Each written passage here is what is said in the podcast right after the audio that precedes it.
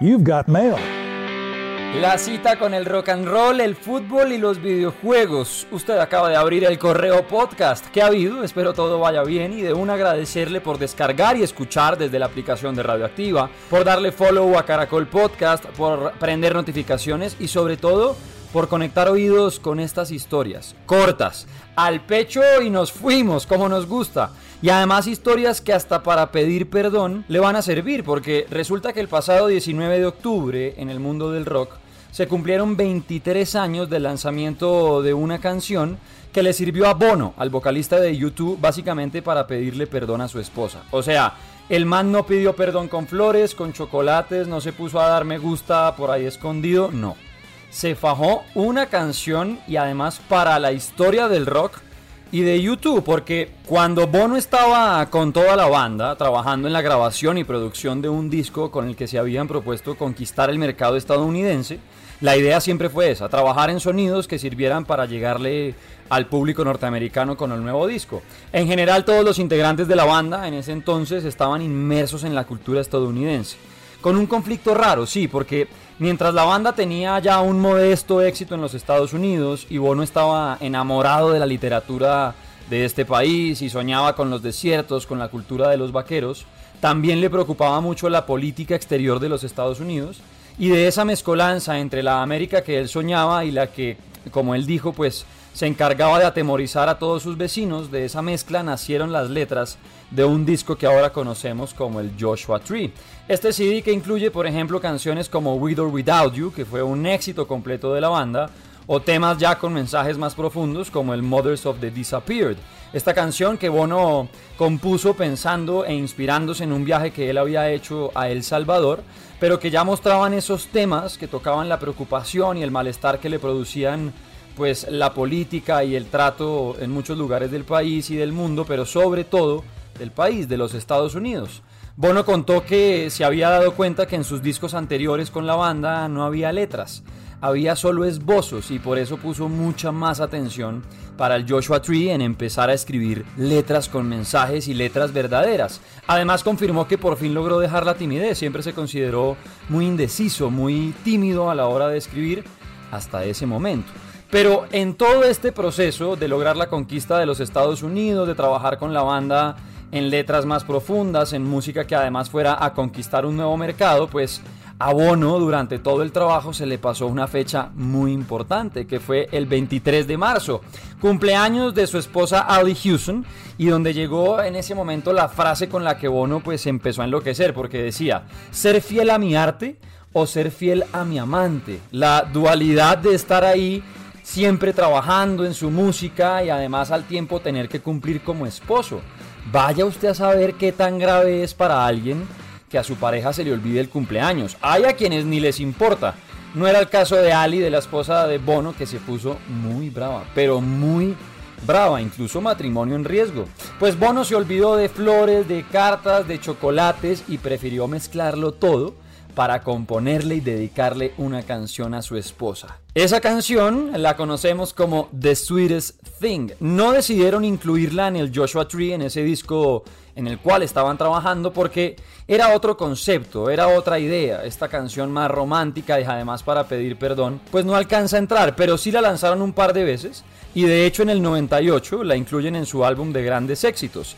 Incluso es con la que deciden promocionar el disco, para que lo entiendan. Una banda usualmente tiene sencillos en sus discos, las canciones básicamente que van a utilizar, las que escogen, para presentar a los medios y que se genere como ese antojo, ¿no? Como despertar la atención para que alguien vaya y conozca el disco completo. Pues The Sweetest Thing fue la canción que sirvió para promocionar ese álbum de grandes éxitos y cuando llegaba el sencillo a las emisoras, a los medios, la acompañaban eh, con una chocolatina. De hecho, pocos se acuerdan del video de la canción de The Sweetest Thing, que tiene la misma Ali, a la esposa de Bono, como protagonista. Ella se monta en un carruaje y luego la cámara, como desde la perspectiva de Ali, muestra a Bono pidiendo perdón de todas las maneras posibles. Le canta, le lleva comida, le lleva flores, incluso aparecen bomberos haciendo striptease, pasa un carro con violines hay elefantes, hay marionetas, el boxeador Steve Collins, pasa toda la banda de YouTube, incluso el hermano de Bono disfrazado de cocinero. Es un video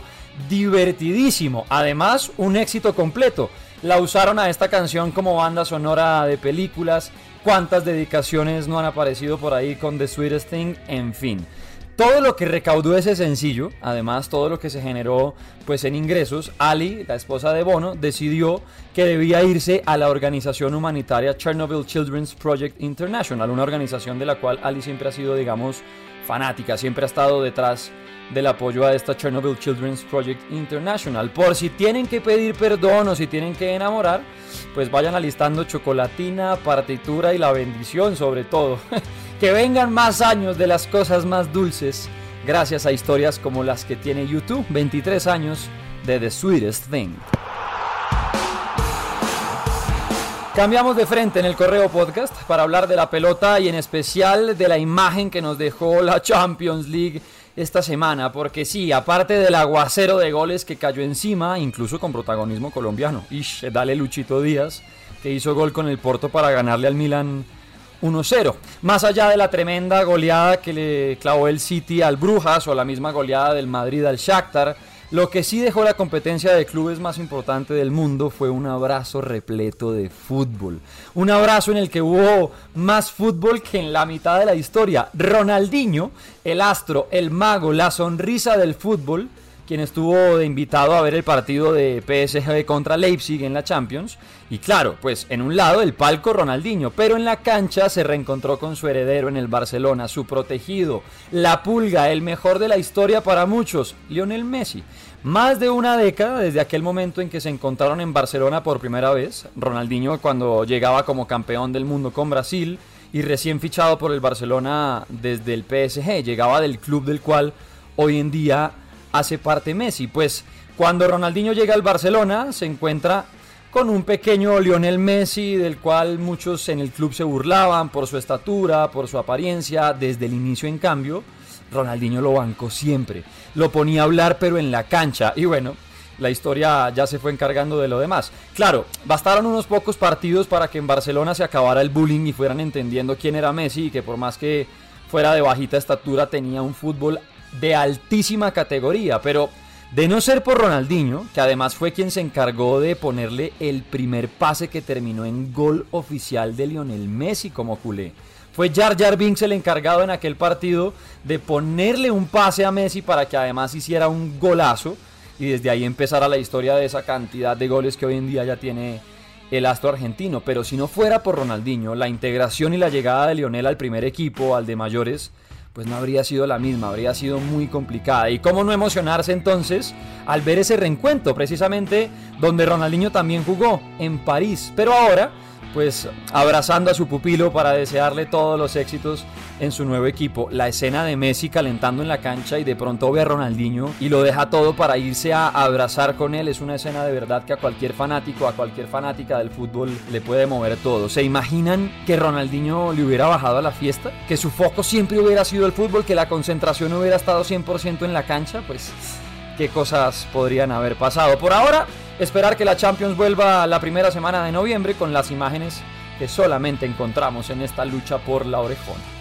Y sería imposible hablar de fútbol esta semana sin felicitar, eso sí, grande el abrazo para los hinchas de Santa Fe, porque el León se consagró campeón de su cuarta Superliga tras derrotar al América en los dos partidos, tanto en la ida, que lo ganó 1-2, como en la vuelta en el Campín, que lo ganó 3-2. Tremenda presentación de Santa Fe, jugando corto, rápido, buscando los espacios, aprovechando las oportunidades. Muy bien por el León, que jugó una final con el respeto necesario y eso lo llevó a gritar campeón en la ciudad de Bogotá. Cuarta Superliga para el León, ya le ganó a Millonarios, a Nacional, a Medellín y ahora al América de Cali. Es una competencia que combina perfectamente con el León. ¡Qué grande Santa Fe, campeón! Siempre será buena noticia que un equipo bogotano, un equipo de esos que tanto queremos en Radioactiva, levante copa, grite campeón.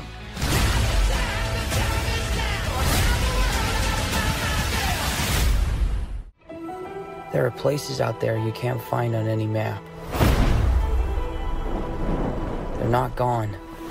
Y ya para ir cerrando, pues el mundo que siempre visitamos para escapar de la realidad es el mundo de los videojuegos, que esta semana vio llegar el primer tráiler oficial de la película de Uncharted, el icónico juego de PlayStation que narra las aventuras de Nathan Drake, un explorador y aventurero que por cosas de la vida se termina dedicando a encontrar los tesoros legendarios que están escondidos en el mundo. Pues desde hace rato se había anunciado que llegaría la película con Tom Holland, eh, lo pueden recordar por Spider-Man, dándole vida a Nathan Drake. Pero también el cast incluye, por ejemplo, a Mark Wahlberg, dándole vida a Sully, que es el gran amigo de Nathan en el juego y que es responsable además de darle la entrada al mundo de los cazatesoros a Nathan Drake. También está Antonio Banderas haciendo parte del casting, en fin, unos nombres bien importantes. Pues ya tenemos el primer tráiler y la verdad es que pinta muy bien la película. Es una colaboración entre Sony, PlayStation y Naughty Dog. Este último es el estudio desarrollador del videojuego y se ve muy bien. Hay escenas de combate al mejor estilo del videojuego, locaciones espectaculares como Barcelona. En el tráiler se alcanza a ver ya la Sagrada Familia. Hay escenas míticas del videojuego como una pelea que se desarrolla en un avión en pleno vuelo y lo mejor es que la película ya tiene fecha de estreno. Febrero del 2022, momento en que podremos entrar al cine para conocer el mundo de Uncharted, esta vez, claro, en la pantalla grande. Y ojo, porque Ruben Fleischer, el director de la película, que también dirigió Venom, 30 minutos o menos, Zombieland, pues el director aseguró que todo el esfuerzo está puesto en que, claro, haya respeto por quienes son fanáticos del videojuego, quienes ya saben cómo es la historia y obviamente pues son ya parte de ese nicho y están esperando que les cuenten las cosas que quieren, pero también está el esfuerzo puesto en crear una película para aquellos que no saben nada de la historia y que puedan conocer este magnífico universo sin necesidad de pasarse el primero, el segundo, el tercero, ninguno de los juegos, que puedan llegar básicamente a disfrutarse una película que va a tener acción, exploración, locaciones espectaculares, unas escenas y unos efectos especiales que en verdad están imperdibles. El tráiler completo lo encuentran en radioactiva.com y les recomiendo si tienen la posibilidad pues de jugarse los juegos y todos los DLC que existen, esta historia de Nathan Drake que la verdad los va a sorprender. Incluso el tercer juego se desarrolla un gran pedazo en Cartagena, ahí como para que vayan teniendo en cuenta. Una maravilla que ahora tendremos en el cine es el correo podcast. Si tienen algún comentario o quieren saber algo más, no olviden y no duden en escribirme en arroba luisca-guerrero y por supuesto nos encontramos cada semana con lo mejor del rock and roll, del fútbol y de los videojuegos. Cuídense.